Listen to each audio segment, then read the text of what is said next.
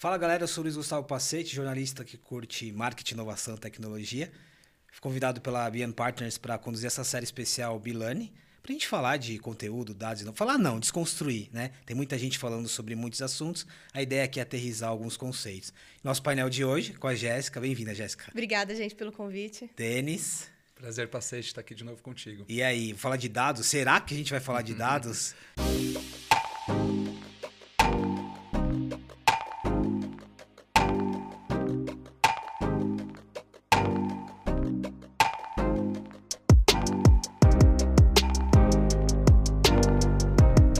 Negócio. Eu tenho dúvida, eu tenho dúvida. E aí eu já faço a provo primeira provocação aqui da nossa conversa. Essa perguntinha que vocês nasceram e cresceram escutando. O que é data driven? Bom, data driven tá todo mundo falando, como você mesmo mencionou, né, no início da nossa conversa. Acho que as empresas, você chega em um monte de palestra, ah, data driven, data driven, mas quando você vai para a prática, né, eu vivo isso muito na prática. O que que é? É você começar um projeto já sabendo que perguntas que você quer responder, que indicadores você quer extrair. É você já começar um aplicativo pensando no, no, seu banco de dados, pensando na jornada do, do seu usuário a partir de dados. É a reengenharia, eu vejo muito isso, sabe? Porque quantas vezes no passado, por métodos antigos, a gente fazia lá um waterfall bonitão e depois do final que você começava a ver, não, o que, que eu vou medir, o que, que eu não vou, o que, que eu vou fazer. Bom, no universo data-driven não existe isso. Você precisa já pensar nos dados, já pensar nos indicadores e o que, que você vai extrair dele do início. Ele é uma perna muito importante de qualquer iniciativa que você comece hoje. Pensa quanto de dados circula aí nas suas redes sociais, quantos aceites vocês você quando entra no site aceita os cookies, quantos dados não estão circulando, né? Então hoje não é um, algo simplesmente, ah, vou pensar depois. Não, ele é o core de muita coisa que a gente, de muitos projetos que a gente se inicia. Então eu vejo Data Driven como isso, você já começar sabendo as perguntas poderosas que você quer extrair daquele projeto, sabe? Falar de dados e de Big Data e Data Driven não é uma coisa nova, mas como eu disse, a gente está aqui para aterrizar um pouquinho. Mas por que ainda é importante fazer essas perguntas? O que é Data Driven? O que é tal conceito? Por que é importante às vezes a gente voltar né? E até a Jéssica falando desse contexto, eu, eu, remeto a voltar um pouquinho e se perguntar, né? O que, que a gente está fazendo com os dados? Por que, que é importante isso? É, eu acho, acho extremamente importante porque muita gente associa, né, quando fala de data-driven, direto à tecnologia, direto ao tecnês, direto ao time técnico. E aí você né, conversando com muitas empresas, você vê assim, não, não, a coisa técnica é com aqueles caras lá. E quando a gente fala de data-driven, na verdade, não tem nada de técnico aqui, né? A parte toda de tecnologia de dados vem para apoiar o negócio. E, e, e para você ser data-driven, você precisa planejar muito bem o negócio. Quando a Jéssica coloca muito bem quais são as perguntas que eu tenho que responder com essa ação, com esse produto, com, esse, com essa campanha, com, com, com essa ação que eu estou fazendo, elas precisam ser pensadas, elas precisam ser planejadas. Quando você fala de uma cultura data-driven, vai muito pelo o que é esse planejamento, quais são as etapas que eu preciso cumprir para esse planejamento ser feito, e aí vem a parte técnica e dados que vai apoiar aquilo.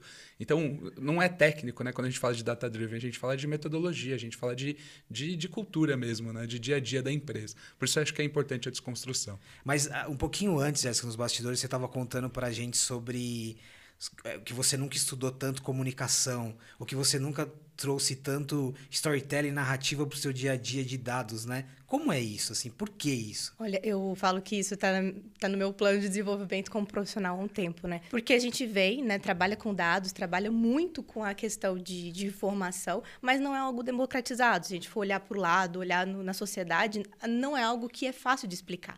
E quando você vai desenvolver um super projeto, um super trabalho, e chega numa reunião que aquele, aquele público não está acostumado, como eu vou traduzir isso, né? Um estatístico desenvolveu é, um, um projeto, um estudo mega complexo. Como que eu vou levar isso para o público, sabendo sanar as dores dele, né? Então, eu quero sanar a dor do meu público. É, e às vezes ele não sabe o como. Então, o como. É, e aí, como eu vou fazer esse processo de não desmotivar o meu cientista e, ao mesmo tempo, entregar para o meu usuário, para o meu cliente, aquilo que vai sanar a necessidade dele, né? Que vai suprir aquela necessidade que ele quer. Então, eu vejo que a comunicação é essa arte, né? Desse storytelling todo. Ó, vamos dar um exemplo aqui para a gente é, ateizar. O Product Manager está desenvolvendo uma estratégia de CRM baseada no olhar de full full funnel para ampliar a performance da marca. Até no, ali, até no termo do, do funil completo ali, você já se embaralha. Eu, eu, eu trouxe essa frase para a gente traduzir isso que a gente está falando. Você precisa trazer frases como essa para levar o que o seu time desenvolveu de dados para o conselho. Você uhum. tem que levar. É, qual que é o desafio que vocês têm de, desse encontro? De, de traduzir o que é técnico, que tem metodologia, para quem precisa entender, para quem vai investir, para quem vai fechar o projeto. No seu caso específico, você tem clientes, né? Por quê? Assim, por que tem que ter um equilíbrio? É, é, é complexo, né? E, e a pessoa ainda coloca uma série de termos novos, termos de modinha, para complementar a frase. Uma frase como essa, por exemplo, ela pode falar muita coisa, mas pode não falar nada também, né? Você lê aí, pode ser que não, não, você não entregue nada. E qualquer né? coisa que você colocar ali vai e ser vai funcionar coisa. ela, não explica nada. E você cansa de ver isso no dia a dia. É bem, é bem difícil você conseguir né, unir essas duas coisas, né? Você tirar um pouquinho do tecnês, da metodologia, do processo que existe de fato na construção dos dados, na construção de uma modelagem, na construção de um estudo, para traduzir isso para o público final, seja ele quem for, por exemplo, um, um, cliente nosso ali da consultoria. Você precisa ser o, o, o mais didático possível, sem também, né, entendendo a maturidade que existe do outro lado e sem prejudicar o teu time, né, sem descontextualizar todo o trabalho que foi feito. Então, esse trabalho de comunicação ele precisa ser muito preciso. A gente da área técnica, eu venho de área técnica, né? estudei tecnologia, então desde sempre fui uma pessoa do lado técnico. A gente está sempre se esforçando para entrar no mundo do negócio, para levar aquele tecnês que é, é, é pessoal que estuda isso tem mais base nisso, quem não estuda isso às vezes não conhece tanto o assunto, é levar esse tecnês para o mundo do negócio. Então, a gente precisa se aperfeiçoar mesmo em comunicação. E, e, confesso que por muito tempo na minha vida ignorei isso. Foi aprender isso depois que eu entrei na indústria mesmo, de marketing e comunicação. Quando eu trabalhava em outras indústrias, telecom, banco e tudo mais, confesso que era algo que não era minha preocupação. Eu bati o olho em uma série de números e eu tinha uma leitura muito fácil desses números, eu imaginava que todo mundo teria uma leitura assim também. É, e é bizarro como a gente é treinado um pouco nesse olhar, porque né, passamos aí por uma pandemia, um momento complicado, gráfico todo mundo, né, média móvel, gráfico nas telas de todo mundo. A quantidade de vezes, e acho que em todos os canais de televisão, que você bate o olho e fala assim, aquele gráfico está errado. E, a, e, o jornalista falando. Você bate, você bate o olho e fala que o gráfico está errado. Para a gente sempre tá, tá lindo, viu? É, e muda e vai os termos, mas a, a gente tem a gente está treinado para isso, né? Não é, é, mérito nem demérito de quem não conhece, é que a gente estudou para isso, então está treinado com esse olhar. A gente precisa traduzir isso, a gente não pode é, simplesmente né, mandar os números para o seu cliente, para sua área de negócio, enfim, para uma área afim, é, achando que eles vão chegar na mesma conclusão que você. Você precisa contar conclusão para eles.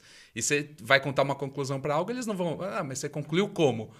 putz, eu não posso usar o tecnês, como é que eu faço agora? E aí você tem que se desenvolver mesmo nesse, nessa comunicação. Olha como a gente está falando de cultura, né? Uhum. Vocês mencionaram cultura. De novo, não é sobre a ideia ou sobre os números, é sobre você, você vender, você se comunicar. Nas nossas conversas anteriores, Jéssica, você falou muito sobre o outro lado. Sim. Às vezes você, a gente até falou um pouquinho sobre, você leva o que tem metodologia, o que demora dias para ser feito e precisa traduzir ali para uma outra área de uma forma, mas sem frustrar a sua equipe que está do outro lado. Como que é isso? Por que tem que ter esse cuidado também com a equipe que está ali tá trabalhando nas modelagens, nas ferramentas? Eu acho que um exemplo bem é essa frase que vocês colocaram, né?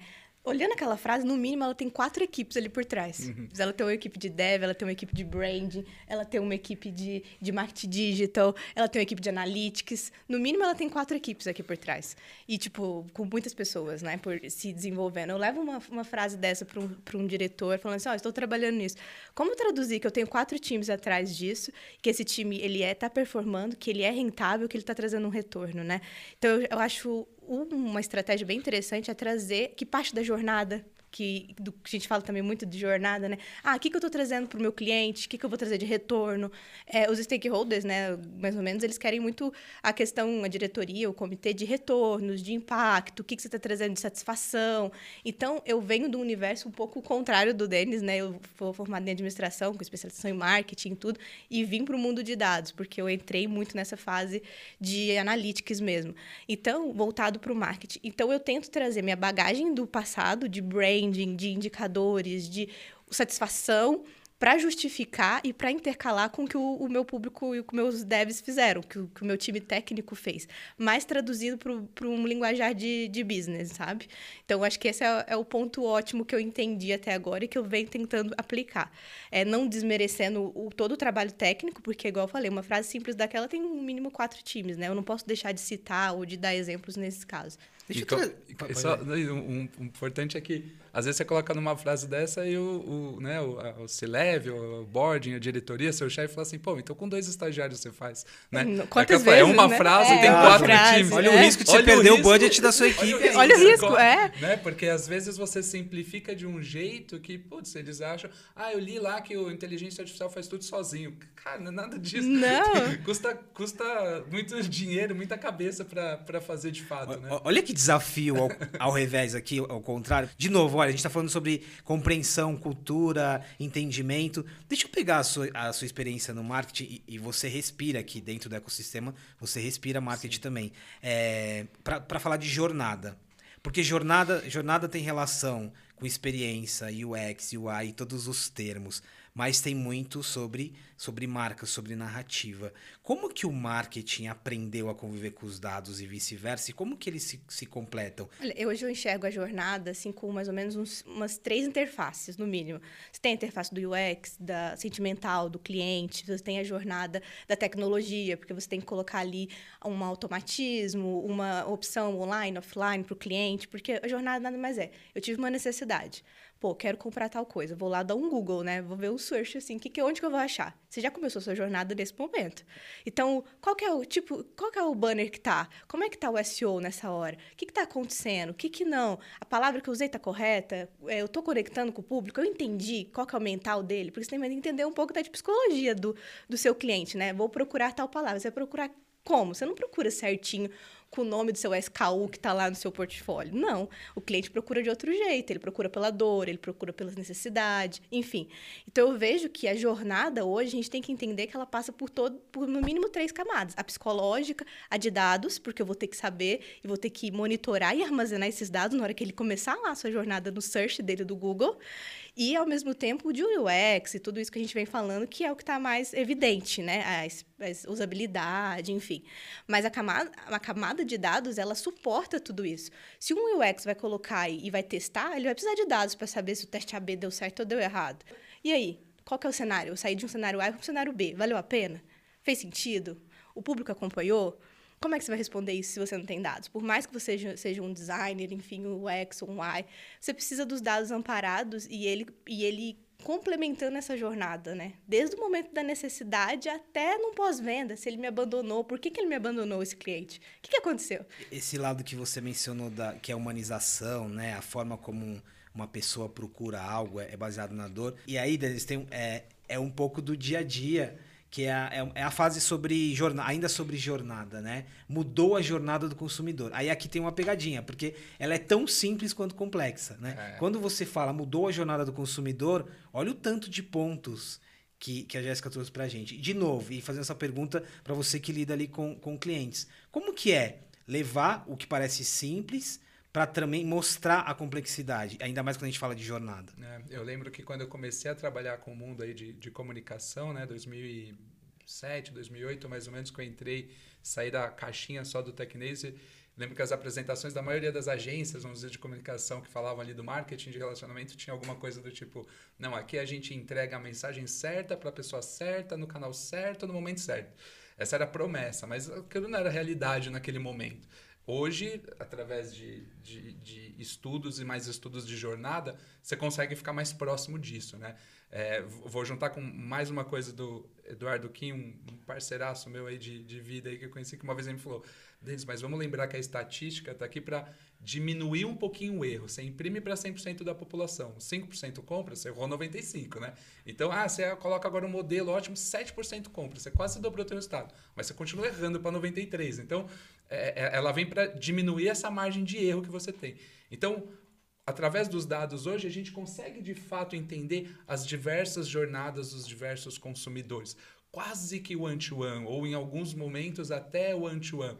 Mas é, se não tivesse estudo de dados, se não tiver tecnologia para automatizar esse processo, e se não tiver cabeça pensante em como eu vou trabalhar cada um desses momentos, cada uma dessas jornadas, nos seus micro momentos que existem de contato, de oportunidade de contato com aquele consumidor, seja ele B2B, B2C, né? Todo, todo mundo nesse cadeia. Você não vai conseguir montar isso para tudo e todos. Eu fico curioso quando eu vejo aquelas pessoas, não, agora a gente tem toda a jornada do consumidor mapeada e a gente trabalha em cima delas. Fala, cara, não é possível, porque é muita gente, muita gente diferente. Uma pandemia que veio acabar com o behavior de todos os usuários. Você tem um monte de modelo que funcionava muito bem, veio uma pandemia que muda o comportamento das pessoas e agora? Qual, qual é a aproximação dela? Esse é o ponto importante, né? Não é a jornada, são as Várias. zilhões de jornadas. São zilhões e é de um organismo jornadas. vivo. É. Isso, eu gosto muito de dar esse exemplo, até conectando também, a gente está falando de marketing, comunicação e mídia, é, o BBB.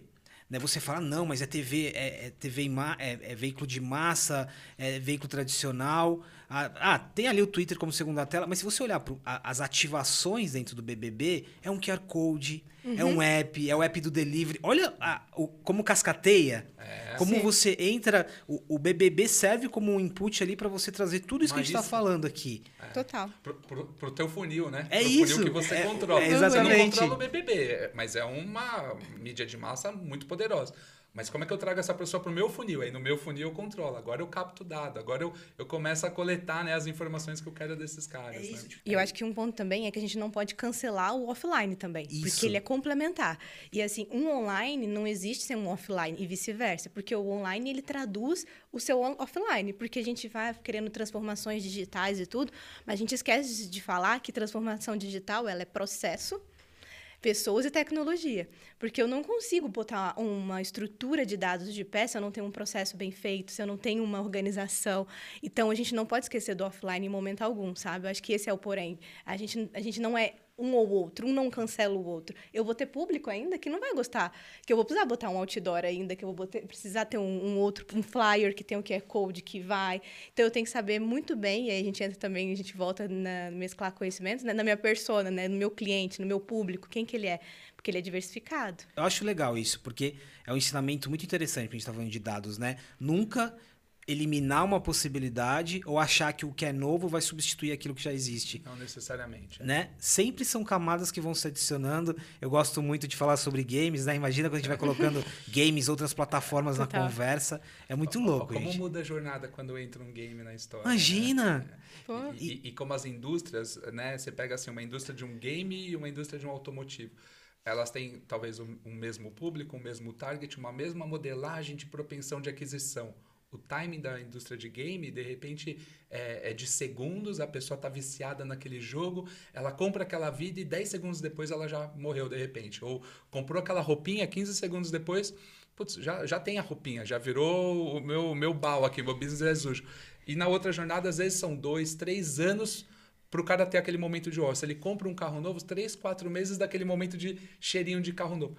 Mesma pessoa, mesmo target, olha como as jornadas são muito diferentes. E, né? e isso, isso é uma provocação até para a gente que trabalha com comunicação pensar sobre isso.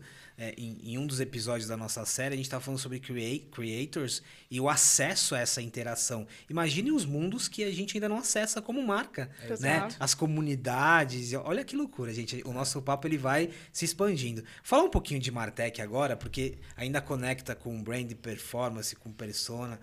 É, vamos lá. Martech veio para ficar e dar superpoderes aos profissionais de marketing. Essa frase ela já é mais até romântica, né? Ela é mais ins- tá light. é. Mas Martech é um assunto que tá no hype, tá todo mundo falando. Às vezes a gente Total. associa Martech só a startups com serviço de marketing, mas Martech é uma cultura. E começo contigo, Jéssica, mas depois complementa também. O que, que, o que, que é Martech no que você já viveu no dia a dia? Quando a gente pega essa expressão e leva para o seu dia a dia, essa junção de marketing e tecnologia, o que, que foi para você o Martech? O que, que é? Eu, eu- minha transição de carreira ela fez muito parte desse Martech, porque eu era uma, uma pessoa de marketing tradicional. Ah, estou ali vendo meu público, entendendo. Só que aí começou a, vir a tecnologia. Ou seja, eu preciso de um aplicativo para fazer uma leitura de market share, eu preciso de um aplicativo para fazer um programa de relacionamento, eu preciso de dados, de, de todo o aparato, de um, um- uma- um- uns devs e tecnologia para poder conhecer meu cliente e levar minha estratégia de marketing ao público, né? Então, hoje não tem mais desculpa assim, ah, eu sou de marketing, eu sou de negócio. Não, você precisa entender de tecnologia e você anda com um time de tecnologia junto. Porque, de fato, é, a experiência mudou. É, independente, igual o, muito bem a, a, o exemplo ali do Denis, né? A, independente do produto que você compra, você quer ter uma boa experiência, você quer ter um aplicativo, você quer ter um tracking do seu pedido, se ele está chegando, se ele não está.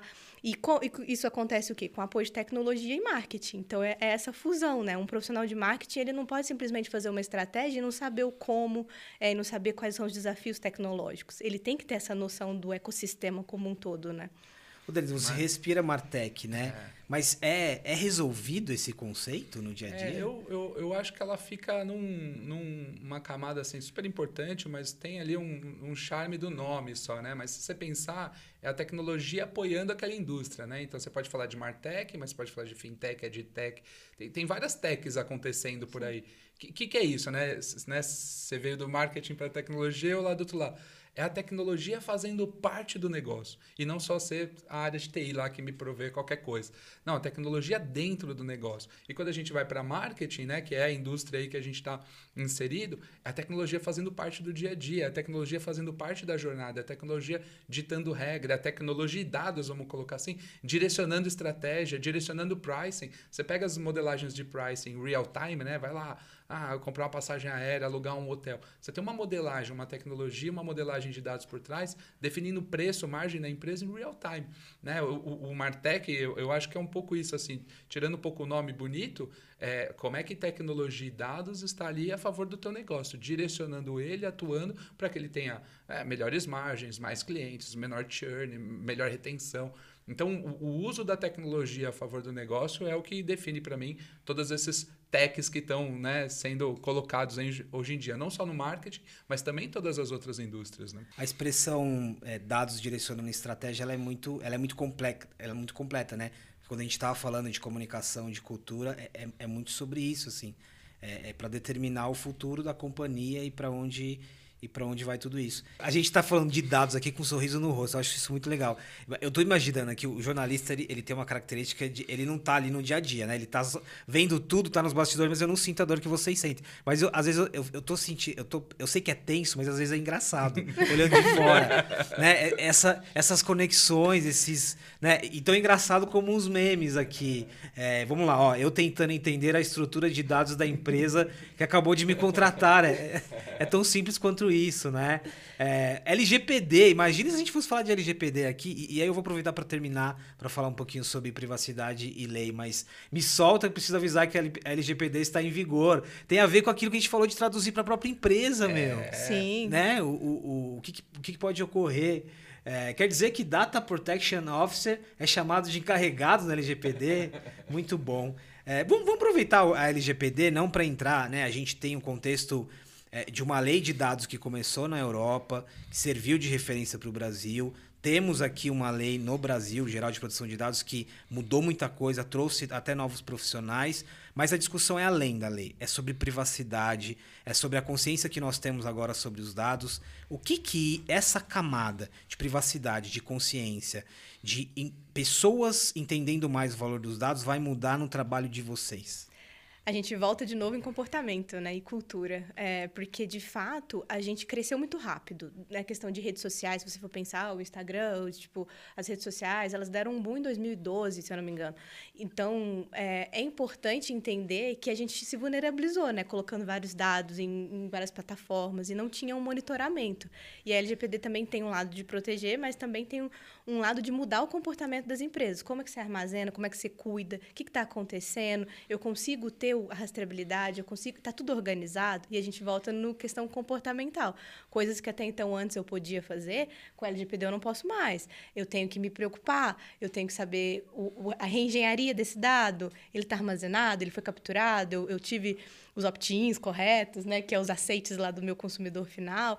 Então a gente começa a trazer também para o público, né? E aí eu, a gente volta nesse ponto que não vai ter como fugir mais de dados. Todo mundo precisa ter essa consciência, porque a pessoa que está em branding, a pessoa que está em comunicação, ela vai ter que se preocupar se está se, tá se posicionando de uma forma correta, porque isso pode acarretar alguns problemas com a LGPD.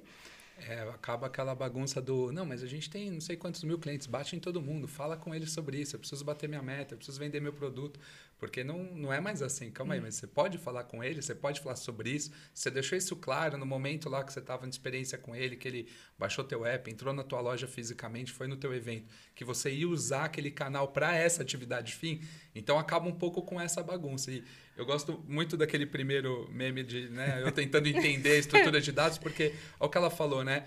A, a gente precisa organizar se as coisas estão direitinhas, se eu tenho elo de tudo, se eles estão rastreáveis. Cadê a documentação disso tudo? Técnico. Não, talvez tenha uma empresa outra que tenha, mas não tem a documentação disso tudo. Sim. Então, você começa a entender isso. Não, deixa, valida aí se minha base está ok. Você começa a olhar e não, a documentação falha ou inexistente. Você começa a descobrir como é que as coisas trabalham, o que está conectado com o que, onde está né, o, o, vínculo disso com aquilo. Tem canais, ah, o saque não está conectado com nada disso. Então, se o cara entrou no saque, a gente perde a referência. A, a LGPD traz uma necessidade de uma organização na sua camada de arquitetura e engenharia de dados muito grande. E aí tem um investimento que as empresas ficam né, receosas de fazer. As grandes, que têm né, sede lá fora, obviamente isso já começou, ou que tem estruturas globais, isso já existe, é, ou está muito próximo de estar tá pronto. Mas as empresas que estão né, agora olhando para a LGPD, ou começaram a olhar né, assim que a lei entrou em vigor, entendeu que putz, tem uma parte jurídica que ela é a mais difícil, mais, mais rápida de ser feita, mas e a parte estrutural e técnica? Estamos prontos? Não, não necessariamente, sabe? É isso. Eu disse no começo que a gente ia falar de muitas coisas. Vocês conseguiram me fazer não ter vontade de parar um papo sobre dados, que não é muito sobre dados. Gente, eu curti demais. Muito, muito legal, viu? Obrigado. É, o tempo passou voando. Obrigado, Jéssica. Obrigado, Denis. Valeu mesmo pelo que agradeço aí pelo convite, pelo papo. Prazerzão estar dividindo contigo de novo essa mesa. Obrigada, gente. Muito Valeu. bom. Pessoal, é isso. Espero que vocês tenham curtido. E falando em curtir, se você estiver no YouTube, curte o nosso vídeo, se inscreve no canal e aproveita os próximos. A nossa série está muito legal, tem vários temas que parecem separados, mas se relacionam. Muito obrigado.